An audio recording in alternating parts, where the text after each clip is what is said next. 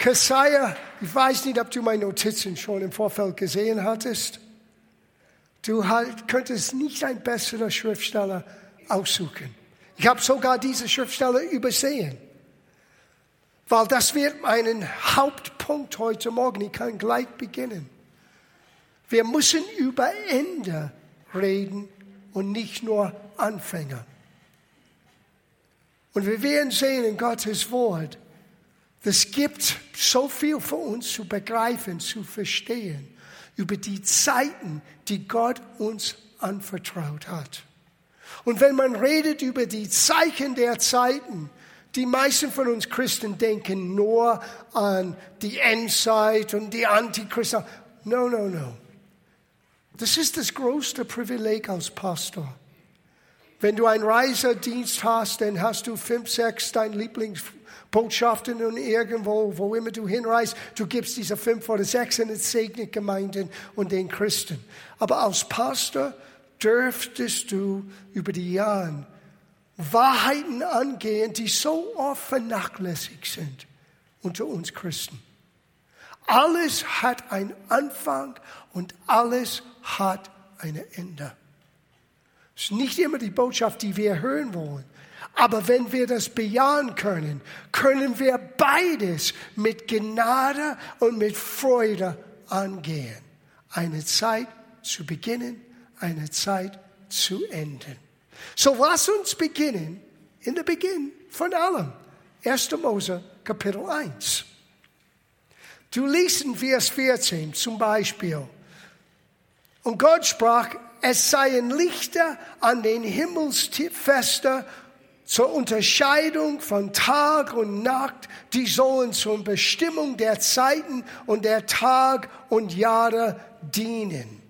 Und dann in Vers 19, es ward Abend und es ward Morgen, der vierte Tag.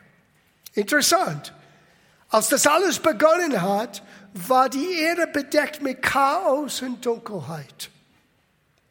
Und Gott schaute auf das Chaos und was hat er getan? Er sagte, Licht sei. Im Grunde genommen, was du liest in 1. Mose, wir nennen das die Schöpfungsgeschichte, aber das ist eigentlich die Wiederherstellung von das, was schon da war. Und was geschehen ist, das lassen wir von einer anderen Bibellektion, weil die Bibel gibt uns Information.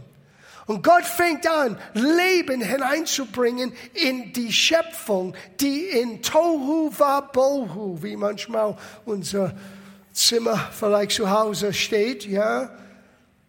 So ist das, das hebräische Begriff, Tohu Wabohu. Und Jesaja sagte, in, in 1. Moses heißt die Erde wurde Tohu, Tohu Wabohu. Es wurde. Es ist nicht so geschaffen, weil Gott hat die Erde nicht Tohu Wabohu geschaffen. Das ist in Jesaja zu finden.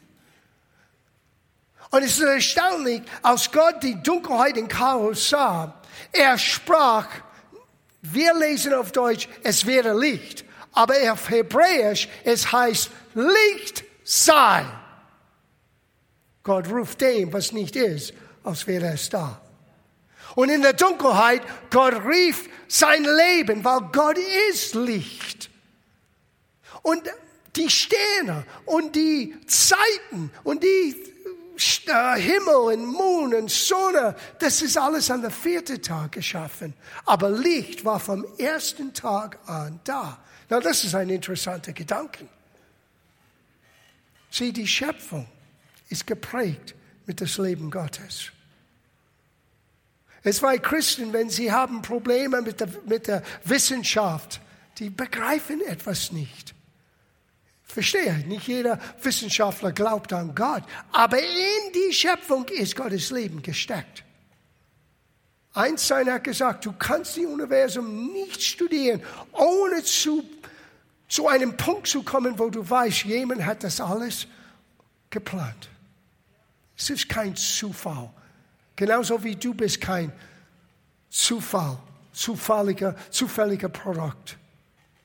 Gott hat dich erkannt, Gott hat mich erkannt, Gott hat diese Welt gewollt.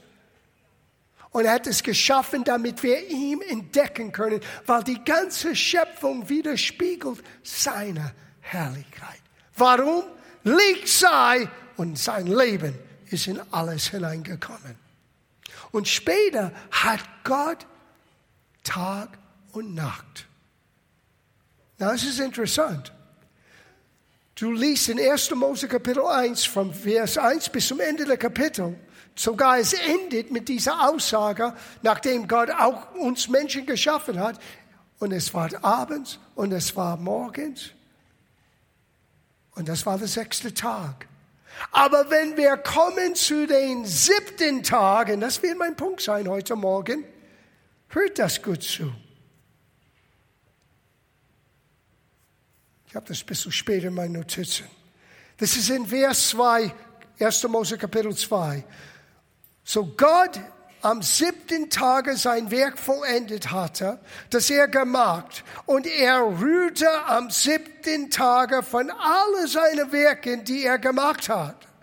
Und Gott segnete den siebten Tag und heiligte ihn, denn an demselben ruhte er von all seinem Werk, das Gott schuf, als er es machte. Du wirst eins merken hier. Es heißt nicht, und es war morgens und es war abends. Wisst ihr warum? Weil die Ruhe Gottes geht weiter. Da war kein Ende zu seinem Plan für Ruhe. Für Ruhe für uns die Krönung seiner Schöpfung. Und es ist für mich auch schon erstaunlich zu wissen, dass das Thema dieser Woche, weil es beginnt heute Abend weltweit die Evangelische Allianz Gebetswoche, dass ihr Thema ist der Sabbat. Was heißt das für uns? Der Sabbat. Gott wollte eins zeigen. Alles ist ständig in Bewegung und Veränderung. Es gibt einen Morgen, es gibt einen Abend. Es gibt einen Anfang das gibt ein Ende. Was haben wir heute Morgen gehört? Schon im Philipperbrief? Ich bin völlig überzeugt, dass das, was Gott begonnen hat, wird er auch zu Ende führen. So hat Gott diese Welt geschaffen. Und so sind wir als seine Kinder ähm, herausgefordert, in seine Wege zu gehen, wissend im Voraus, was du beginnst heute, wird irgendwann ein Ende haben. Na, unser Hauptthema 40, für die, die dabei waren letzte Woche, ihr habt es schon gehört. Für die, die es nicht gehört haben, bitte, geh auf unser YouTube-Channel, hört es nochmal an. Das ist ein entscheidender Abschnitt in Gottes Plan für uns als Gemeinde. Und ich glaube, das hat etwas zu tun mit auch dein Leben ganz persönlich. Ich weiß, es hat zu tun mit meinem Leben. Nach 40 Jahren, 40 ist ein, ein außergewöhnlicher Zahl, 146 Mal im Gottes Wort erwähnt. Sei es Tage oder Jahre, 40 ist ein Zeichen für ein neuer Beginn, ein neuer Aufbruch, eine neue Transformation. Und ich glaube, das ist auch für uns dieses Jahr ein Wort Gottes. Auch wenn wir reinkommen in diesem Jahr, und es ist dasselbe mit Corona wie letztes Jahr. Schau, nicht, sei nicht abgelehnt, indem du schaust auf den Natürlichen. Wir müssen verstehen, dass Gott gibt uns einzig, wenn wir bereit sind, das zu empfangen, zu seinen Zeitabschnitten, die Dinge, die er anfängt, die Dinge, die er verendet. Erkenne die Zeichen. In Matthäus Kapitel 16. Jesus hat Folgendes zu den Pharisäern, Sadduzäer, die waren religiöse Leiter jener Zeit. Und er sagte Folgendes. Am Abend sagt er, es wird schön, denn der Himmel ist rot. Und am Morgen, heute kommt ein Ungewitter, denn der Himmel ist rot und trüber. Er heuchle, das Aussehen des Himmels versteht er zu beurteilen, die Zeichen der Zeit aber nicht. Das war das Problem, warum sie Jesus nicht erkannt hatten.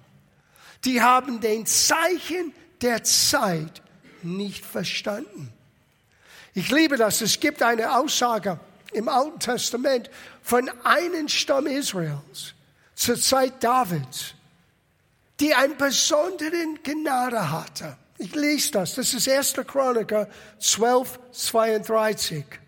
Und von den Kindern Issachar, die sich auf die Zeiten verstanden, um zu wissen, was Israel tun sollte. Sieh, wenn du nicht die Zeiten verstehst, dann weißt du nicht, was du tun sollst.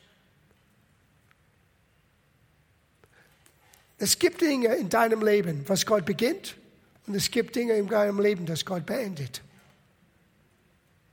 Und wenn du das bejahen kannst, dann ist das Ende nicht eine traurige Sache, sondern eine neue Quelle von Freude, weil etwas Neues anbringt. Und ich habe vor langer Zeit gelernt, und das ist vielleicht einer der Gründe, wie ich als Pastor diesen fast 40 Jahren überlebt habe. Ich habe gelernt, Gott hat uns nicht aus Packesel geschaffen. Du kannst nicht immer mehr, mehr, mehr, mehr, mehr tun, machen. Du musst erkennen, welche Zeit, was ist dran, damit du abschneiden kannst, was nicht mehr dran ist und das Neue annehmen kannst und deine Energie dort investieren. Die meisten Menschen haben ein Burnout. Das Wort Burnout sollte nicht ein Begriff unter uns Christen. Wir sollten immer feurig im Geist sein. Wir burnen nicht out. Aber warum haben Christen sogar ein Burnout erlebt? Weil die haben gelebt aus Packesel. Die haben nicht die Zeiten der Zeit erkannt wie damals. Und sie haben nur mehr und mehr und mehr. Eine der größten Herausforderungen dieser Tage ist es, die Zeit und die Stunde zu erkennen, in der wir uns sowohl persönlich als auch kollektiv befinden, damit wir, wie die Söhne Issachars, wissen was zu tun ist. In unserer Gesellschaft wird selten über die unterschiedlichen Zeiten und Stunden des Lebens diskutiert. In christlichen Kreisen, ich habe das schon erwähnt, wenn du redest von den Zeichen der Zeiten, alles über die Antichrist und Armageddon und, und all das wird kommen. Aber es gibt so viel mehr zu erkennen. Was ist die Zeiten der Zeichen? Von deinem Leben, von deiner Entwicklung, von das, was Gott dir anvertraut, was du zu Ende führen sollen, wie wir gehört haben. Es gibt einen Beginn, aber es gibt ein Ende zu führen. Lester Summerall hat uns Jahr für Jahr gesagt, es ist nicht so entscheidend, wie großartig du etwas beginnst. Entscheidend ist, wie du Dinge großartig zu Ende führst. Und wir denken nicht oft an zu Ende führen. Wer sollte es? Wir sollten es. Ich habe das erlebt in meinem Leben. Ich habe begonnen im November 1980 mit meiner ersten Bibellektion in einem kleinen Hauskreis. Das war der Beginn von meinem Dienst. Aber im Januar 1982, vor fast 40 Jahren, das war der 17. Januar, so in ein paar Tagen, wird dieses Jubiläum kommen, wurde ich ordiniert, eingesetzt in den Dienst, die ich bis immer noch heute tue. Aber in diesen letzten 40 Jahren, das gab gewisse Aufgaben, die ich auch begonnen hat, aber auch zu Ende geführt hatten. Und ich musste lernen, es ist nicht negativ, wenn du etwas in Gottes Weisheit zu Ende führst. Es ist kein Versagen. Das erste Erfahrung, die ich erlebt habe mit so etwas, war mitten in riesiger Erfolg. Unsere Glaubenskonferenzen. Stell dir vor, 1984, 85, 5000 Menschen kommen zusammen. Überall aus Europa. Es war unerhört. Und keine Denomination. Es war eine kleine Ortsgemeinde in München, in the West End damals. Gott hat das bewirkt. Und ich werde nie vergessen, an den Morgen von den siebten Glaubenskonferenz 1992, als ich wach geworden wurde, Gott redete zu meinem Herzen und sagte, heute Abend mach es bekannt, dass es die letzte Glaubenskonferenz in diesem Form von unserer Gemeinde. Na, heute, es gibt Konferenzen überall. Heute ist ein bisschen weniger aufgrund von Corona, aber ihr versteht, was ich meine. Damals war das eine einzigartige Sache. Und ich habe damals das bejaht. Es war kein trauriger Tag für mich. Es war eine gewisse Freude. Gott, du hast mir erlaubt, mit den Gemeinden etwas zu beginnen und wir haben unsere Aufgabe erfüllt.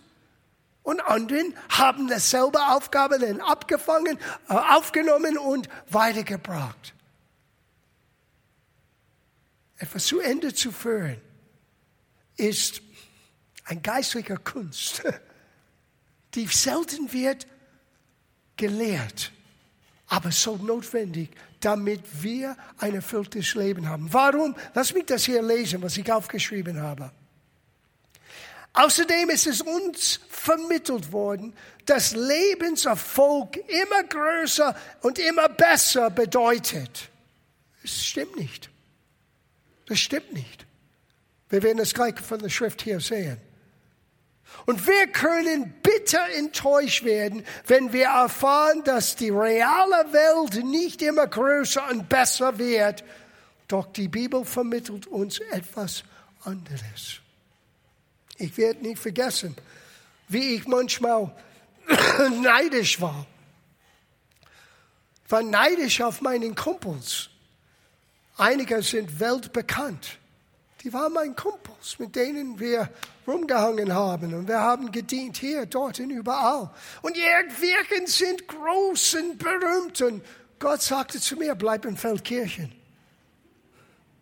Hey Gott, und ich werde nie vergessen, ich habe meinen Sohn einmal gefragt, denkst du, dass ich einen Fehler gemacht habe? Er sagte zu mir, Dad, du bist immer noch im Dienst. Du hast immer noch deine Familie intakt. Du liebst immer noch Jesus. Ich denke, du hast das Richtige getan. Weil ich habe so viele Tragödien gesehen. Es gibt einen Teufelskreis, der uns treibt immer mehr, immer mehr, immer mehr. Na, wir wollen mehr von Gott, ja. Aber oftmals es ist eine Bestätigung von unser Werk. Der Zahl von Menschen, der Bekanntschaft, der, Ber der Berühmtheit. Immer mehr, immer mehr, immer mehr. Und das ist nicht die reale Welt. Irgendwann, das kommt zu einem Zusammenbruch. Gott hat dich nicht berufen und neues Leben gegeben, um ein Last vom Zusammenbruch auf deinen Rücken zu legen. Jesus möchte dich von Herrlichkeit zu Herrlichkeit, vom Sieg zum Sieg, vom, vom Stärke zum Stärke, vom Glauben zum Glauben, vom Gnade zum Gnade. Das ist sein Plan. Und die Straße und den Pfad eines Gerechten wird immer heller. Aber wenn du verstehst nicht, dass es gibt Dinge, die einen Anfang hat und ein Ende, irgendwann deine Straße wird dunkel sein. Weil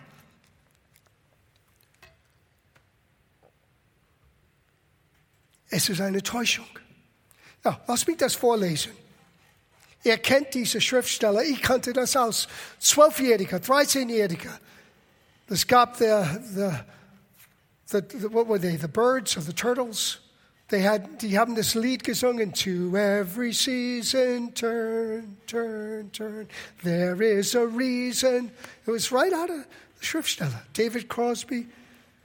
From Crosby, Stills, Nash Young, er war ein Teil von Band. Das ist in den 60er Jahren. Die meisten von euch waren überhaupt nicht angedacht bei euren Eltern. Aber es war direkt aus dieser Schriftstelle. Das ist Prediger Kapitel 3, Vers 1. Jedes Ereignis, alles auf der Welt hat seine Zeit. Now hört gut zu. Geboren werden und sterben.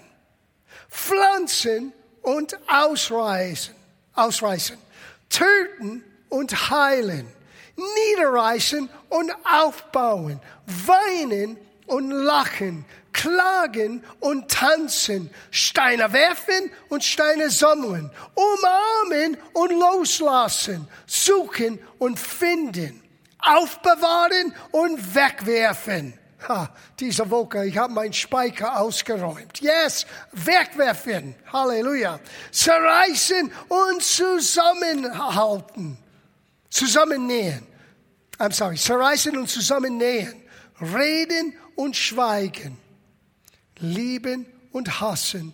Krieg und Frieden. Alles hat seine Zeit. Die ersten Zeiten, die hier genannt werden, sind die Zeit, geboren zu werden und die Zeit zu sterben. Sie entsprechen nicht nur Anfang und Ende unseres irdischen Lebens, sondern auch unsere Träume, Ideen und Arbeit. Alles hat einen Anfang, alles hat ein Ende. Na, was hat das zu tun mit der Ruhe Gottes? Vergesse nicht, was ich am Anfang gesagt habe. Tag eins bis sechs, es war morgens und es war abends und der Tag war zu Ende. Bis der siebte Tag kommt, gibt es kein Morgen und Abends. Gott hat dieser Beispiel vom Ruhen nicht ein Ende gegeben. Und wir werden heute Morgen sehen, und ich, schlie, ich werde das ein bisschen abfangen vom letzten Woche. Gottes ganze Ziel für dein Leben ist, dass du lernst, in seine Ruhe hineinzutreten. Und sein Ruhe ist nicht beschäftigungslos. Sein Ruhe heißt nicht, nicht neue Aufgaben. Sein Ruhe heißt nicht, okay, ich habe das abgeschlossen, das war's. Sein Ruhe ist, dass du lernst, mit Gott zu gehen, Dinge zu beginnen, Dinge zu Ende zu führen, bis dein irdisches Leben auch abgeschlossen ist. Was hat Paulus gesagt? Ich bin bereit. Ich habe den Glauben behalten. Ich habe den Ziel erreicht. Das habe ich in meiner eigenen Familie erlebt mit meiner Mutter. Gosh, wie sie starb, das war so vorbildlich. Rufte alle Familienmitglieder an, mit denen sie sprechen wollte. Da gab ein paar, wo sie sagen, nein, mit denen rede ich nicht. Zeitverschwendung. Wirklich. Es hat mich so überrascht. Rufe den an, rufe den an. Und sie hat sich verabschiedet. Ich werde jetzt weggehen, hat sie meine Cousine gesagt in Colorado. Ich wollte unbedingt mit ihr nochmal reden, weil ich werde jetzt weggehen. Ich werde deine Mutter sehen. Ihre Mutter, meine Tante, ist einige Jahre zuvor, zuvor gestorben. Zwei, drei Tage später, sie ist mit der ganzen Kinder und einige Enkelkinder und Urenkel friedlich im Herrn eingeschlafen. That's life, folks. Und ich wünschte mir, ich hätte das auch als junger Mensch gehört. Ich war geprägt mit immer größer, immer bigger, immer besser. Und es ist wie ein, ein Peitscher, es peitscht dich voran. Statt in die Ruhe. Gott peitscht uns nicht. Sieh, wir sind nicht Vieh. Du bist kein Kuh. Ein Vieh musst du voranpeitschen. Du bist Gottes Schafe. Ich bin ein Schaf Gottes. Und Schafe werden von einem Hirte geleitet, geführt. Wo führt er uns hin? Obwohl wir alle unterschiedlich sind und alle unterschiedliche Aufgaben haben, er führt uns in seine Ruhe. Der Sabbat ist nicht ein 24-stündiger Abschnitt. Der Sabbat ist Gottes Lebensstil für seine Kinder. Okay, let's get into it. This is, this gets good. The Sabbat der Schabbat, wie Sie das sagen, aus der jüdischen Perspektive. Vor Jahren hat jemand mir einen kleinen Heft gegeben. Es war von einem jüdischen Rabbi. Er war kein Christ. Er war ein jüdischer Rabbi und er hat einen kleinen Büchlein geschrieben über den Sabbat. Und es hat mich interessiert, als ich das gelesen habe. Nur ein paar Gedanken aus diesem Buch. Er heißt Abraham Heschel. Und er schrieb in seinem Buch The Sabbath, die Bibel beschäftigt sich mehr mit Zeit als mit der materialen Welt. Sie richtet die Aufmerksamkeit mehr auf Ereignisse und Generationen als auf Länder und Dinge. Das ist interessant. Sieh, das war eines der Probleme bei das Volk Israel. Die haben nur das Land gesehen. Die hatten nur einen großen Ziel gesehen. Und Gott interessiert sich für andere Dinge. Was wir weitergeben an die nächste Generation. Was wir feiern sollen. Ja, wir Christen, wir müssen lernen zu feiern. Manchmal wir lassen große Ereignisse ganz flapsig vorbeigehen. Wir müssen feiern die Dinge Gott begonnen hat und beendet hat damit wir nicht vergessen und Mut empfangen für die nächste Aufgabe. Er sagte Folgendes, das Judentum ist eine Religion der Zeit mit dem Zeit oder mit dem Ziel der Heiligung der Zeit. Oh, now we're getting somewhere. Der Heiligung der Zeit. Gott möchte, dass du lernst deine Zeit. Das heißt, mit was du magst, mit was du hast, mit der Zeit, die dir anvertraut ist, dass du das für ihn auslebst. Zu heiligen heißt abzusondern, für einen gewissen Zweck. Und es ist interessant zu hören, dass der Sabbat war aus Beispiel gegeben. Wir werden das gleich lesen. Uns zu zeigen, er wollte auf etwas hindeuten, Unsere Zeit sollte Gott und sein Plan und sein Werk gehören. Sieh, das macht es einfach, Dinge zu beenden, wenn du weißt, das ist sein Werk. Nicht mein Werk. Gott traut, vertraut uns mit gewissen Aufgaben, aber es ist trotzdem sein Werk. Für mich in diesem Jahr bricht so viele Neues an aber einiges bricht auch ab. Und ich bin so begeistert, wie Gott das zusammenführt. Sein täglicher Gottessuchen, die nötig ist, die Zeichen der Zeiten zu erkennen, damit wir wissen, was wir tun sollen. Lass mich ein bisschen weiterlesen. In, in Bezug auf den Sabbat, lass uns Folgendes sehen. Erstens, Hebräerbrief Kapitel 10, Vers 1 sagt, denn weil das Gesetz nur einen Schatten der zukünftigen Güter hat, nicht das Ebenbild der Dinge selbst. Das musst du wissen. Wenn Gott Israel sagte, der siebte Tag ist geheiligt, dann darfst du nicht arbeiten. Die haben es buchstäblich, ein Wort genommen und der ganzen Sinn der Sache verpasst. Deswegen musst du aufpassen, wenn du sagst, ich bin ein Mensch des Wortes, ich nehme Gott beim Wort. Ja, aber ist das deine Interpretation?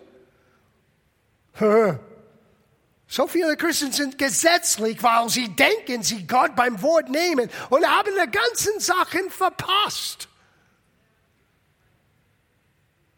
Wenn wir reden über das Sabbat, wir reden nicht über, okay, wir müssen einen Tag finden, wo wir nichts mehr tun, als nur an Gott denken. Nein, du solltest an Gott denken jeden Tag. Jeden Tag. Montag ist ein Sabbat genauso wie Samstag, wie genauso wie Sonntag. Der Sabbat sollte nie aufhören. Paulus hat uns gewarnt. Kolosserbrief Kapitel 2, Vers 16. So soll auch nun niemand richten wegen Speise oder Trank oder wegen eines Festes oder Neumonds oder Sabbats, welche Dinge durch nur ein Schatten derer sind, die kommen sollten. Na, lass mich das ein bisschen enträtseln. Wir gehen zu Matthäus Kapitel, Markus, Entschuldigung, Markus Kapitel 3. Jesus, warum hat er immer Probleme an der Sabbat? Ich meine, du würdest denken, es ist so klar. Der siebte Tag ist vor Gott für die jüdische Denke, das war für uns Samstag. Und wenn du bis heute nach Israel gehst, zum Beispiel, du, steh, du bleibst in einem Hotel, die, die Lifte gehen nur hoch und runter, weil es ist gegen den Sabbat, den Knopf zu drücken. Bis heute. Man arbeitet nicht an der Sabbat. Und das ist, was das Volk gesehen hat. Und dann kam Jesus und hat ihre religiöse, kleinkarierte Sehen, buchstäblich Gott beim Wort zu nehmen, auseinander. Lesen wir das, das ist so begeisternd. Vers 1. Und er ging wiederum in eine Synagoge. Und es war dort ein Mensch, der hatte einen verdorrte Hand. Und sie lauerten ihm auf, ob er ihn am Sabbat heilen würde, damit sie ihn verklagen könnte. Keine Mitleid mit dem Mann, der eine ver verkrümmte Hand hat. Nur sie wollten diese Jesus in eine Falle bringen, zu beweisen, er ist kein richtiger Rabboni, richtiger Lehrer.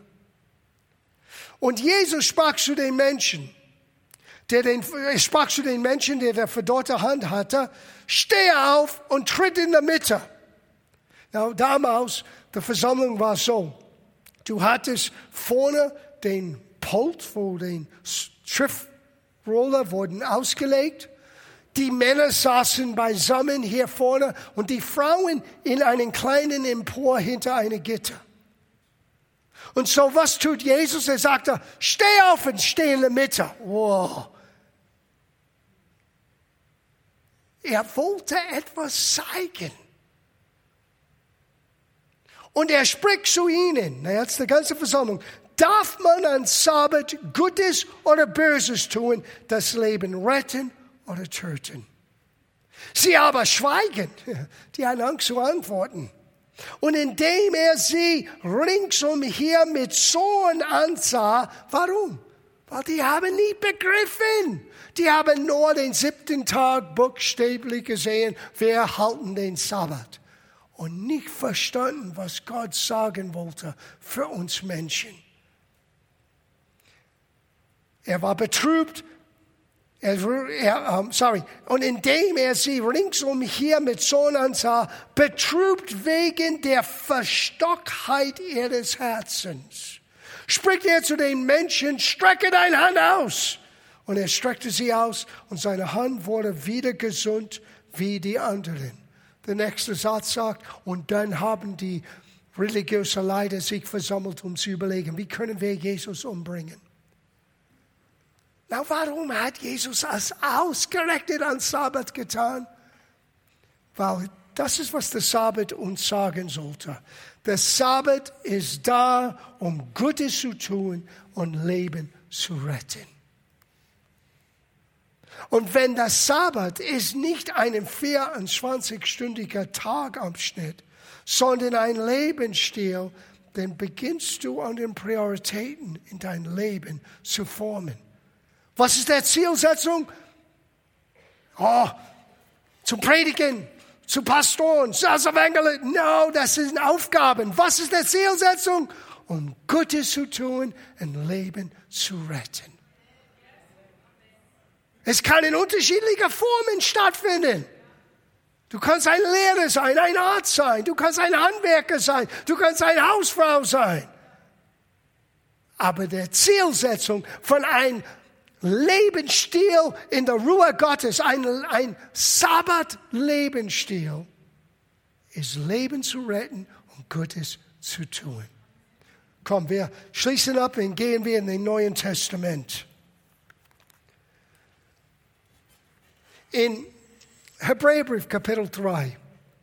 Wir werden nicht wegen Zeit das ganze Abschnitt lesen. Aber die Rede ist, es fängt an ab Vers 7 ungefähr, von das von dieser 40-jährigen Generation, die verweigert hatten, in das Land hineinzugehen. Weil die haben den großen ähm, äh, Armees und Städte und all das, die Umstände waren sehr schwer, waren sehr herausfordernd. Und die wollten nicht hineingehen. Und was für mich erstaunlich ist, ist der letzte Satz in Kapitel 3. Ich lese nur den letzten Satz. Es heißt hier, sie sollen nicht eingehen in das Land Israel. Sie sollen nicht in das Land Kana, no. Sie sollen nicht in meine Ruhe hineingehen. Versteht das? Die haben nur das Land gesehen und nicht den Absichten Gottes. Das Land, was Gott für dein Leben hat, ist ein Ort, wo Gott für dich sorgt, wo er dir beibringt, wie du aus seiner Gnade leben kannst, egal wie groß die Herausforderung äh, erscheint. Und es bringt dich nichts weg von der Ruhe Gottes, weil du weißt, dass du weißt, dass du weißt, mein Leben ist in seiner Hand. Was er begonnen hat, er wird vollenden. Er wird zu Ende führen. Warum mache ich mich kaputt mit lauter Sorgen, wenn Gott es begonnen hat, wird das auch enden? Alles, was ich tun muss, ist in das jetzige Leben. That's the problem. Wenn du liest in Hebräerbrief Kapitel 3, du wirst immer wieder, heute, wenn du hörst seine Stimme, heute spricht der Geist Gottes, Sieh, wir schauen nach vorne, wir können nach schauen und lernen, aber Gott redet immer von heute. Was machst du heute mit das, was Gott dir anvertraut hat? Das ist das Allentscheidende. Ist das dein Werk, dein Dienst, dein Tun oder ist das, was er begonnen hat, wissend, er wird das vollenden, er wird das zu Ende führen? Das ist das Ausschlaggebende. Gott möchte, dass wir obwohl wir werden und sollen mehr sehen als je zuvor, mehr Ruhe in unser Herzen haben. Ich kann nicht bestimmen, was um uns herum in Gang ist. Ich kann nicht sagen, wir werden so alles so wunderbar, die Wirtschaft wird aufblühen und dies und jenes. Es hat nichts zu tun mit den natürlichen Umständen. Es hat zu tun mit den Einstellungen deines Herzens. Und wenn Gott sagt, Ende und schneide ab. Für dich ist es okay. Wenn Gott sagt dir, wegwerfen, wie diese Wolke. Halleluja. Ich habe das gelesen gestern Abend, drei Uhr, heute Morgen eigentlich. Zum x-mal diese Wolke. Eine Zeit zu umarmen, eine Zeit loszulassen. Weißt du, was ich dachte? das kann nur ein alter Mensch verstehen. Ich habe den großen Privileg, dass meine, meine Tochter und ihre Familie nur vier Häuser weiterlebt. Und jeden Morgen, wenn mein Enkelsohn nicht in der Kita geht, ich bekomme einen Anruf. Grandpa, er weiß wie er mit FaceTime. Grandpa, ich möchte kommen. Und wir haben eine kleine Abmachung. Ich sage, wenn ich so weit bin, Jessica oder Sascha bringt Sascha Junior draußen, weil er möchte alleine kommen. Und ich gehe auf die Straße, mache meine Gartentür auf und ich stehe da und warte auf ihn. Und dann, wenn er mich sieht, er rennt und er kommt in meinen Armen. Na, ich bin alt genug zu wissen, das dauert nur eine kurze Zeit. In zehn Jahren, er ist 13. Ich bin überflüssig, ich bin der alte Opa. Aber gerade jetzt, ich bin Grandpa. Und wisst ihr, das ist normal. Wir sagen es immer, junge Eltern, genieß den Moment, weil es geht so schnell vorbei, weil irgendwann, du musst auch loslassen. Die Kinder verlassen das Haus. That's life. Und es ist gut.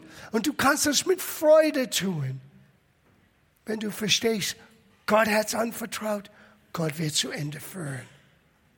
Umarmen, loslassen, beginnen und enden.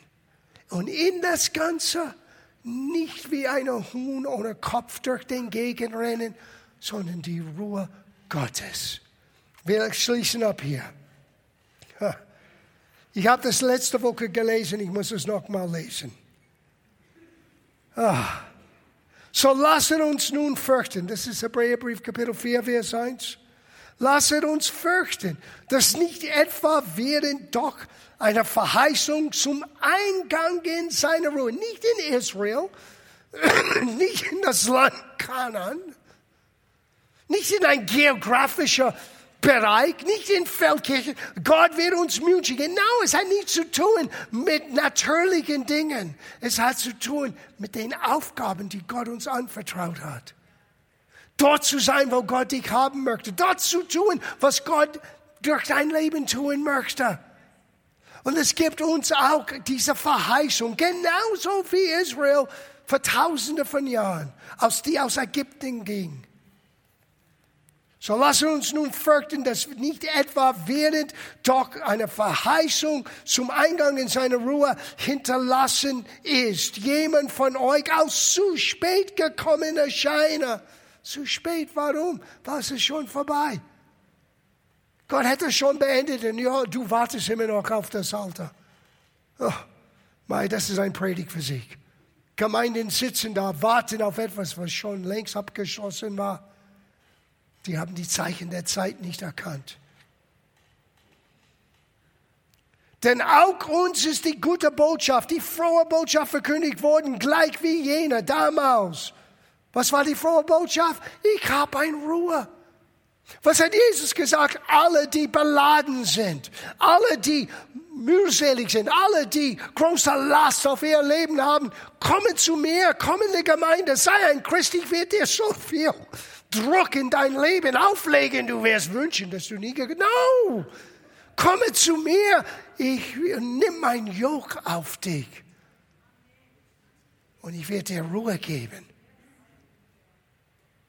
Gott möchte dein Leben dein Herz, deine Seele zur Ruhe, Ruhe führen. Mit all deinen Herausforderungen und Beschäftigungen. Diese frohe Botschaft wurde uns verkündigt, gleich wie jene, aber das Wort der Predigt half jene nicht. Warum? Weil es durch die Hürde nicht mit dem Glauben verbunden wurde. Denn wer die, wer gläubig geworden sind, gehen in die Ruhe ein. Was glauben wir? dass das, was Gott begonnen hat, er wird zu Ende führen. Dass ich ein Werk Gottes bin, dass du ein Werk Gottes bist, dass du in seine Ebenbild geschaffen bist und was Gott mit deinem Leben begonnen hat, er wird das zu Ende führen. Und du kannst ruhig schlafen, wissend, mein Leben ist in seiner Hand. Mein Morgen mein Übermorgen hält er in seiner Hand. Liebe Gemeinde, lerne jetzt. Das Einzige, was ewig ist, ist ewiges Leben mit Gott. Alles, was hier in dieser Welt ist, ist zeitlich begrenzt. Hat einen Anfang, hat ein Ende.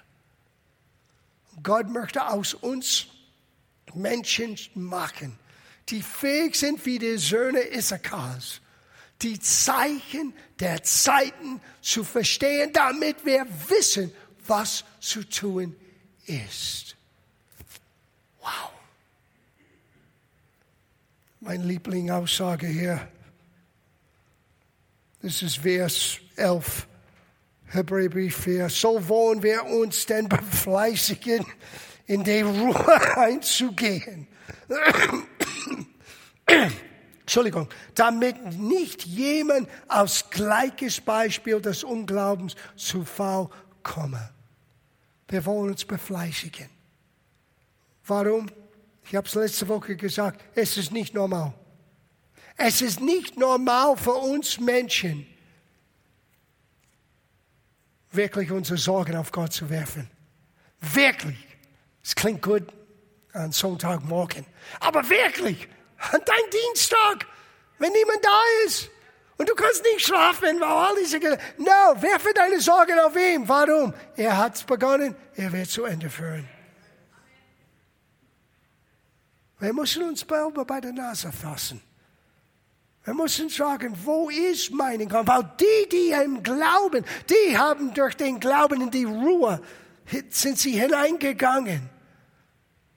So, wir sagen, dass wir Glauben haben, aber wie oft erlauben wir, dass Sorgen und Ängste uns in Gefangenschaft nimmt?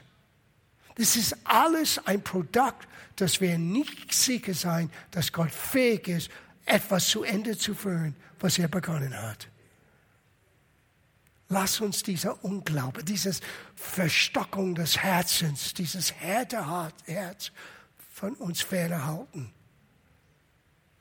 Und, wisst ihr, wie es heißt auf Englisch? Befleißiger? Auf Englisch es heißt, let us labor. Das Wort labor auf Englisch heißt hard Arbeit. Es ist harte Arbeit zu lernen, diese Dinge nicht nur zu verkündigen, sondern auszuleben.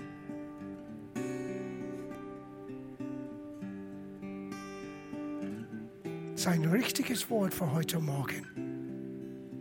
Gehe in die Ruhe hinein.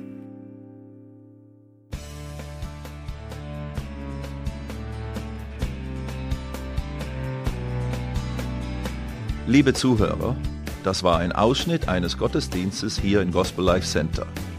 Auf unserer Website www.gospellifecenter.de können Sie die Notizen für diese und andere Predigten nachlesen und sich über die Arbeit von Gospel Life Center informieren. Wir wünschen Ihnen Gottes Segen.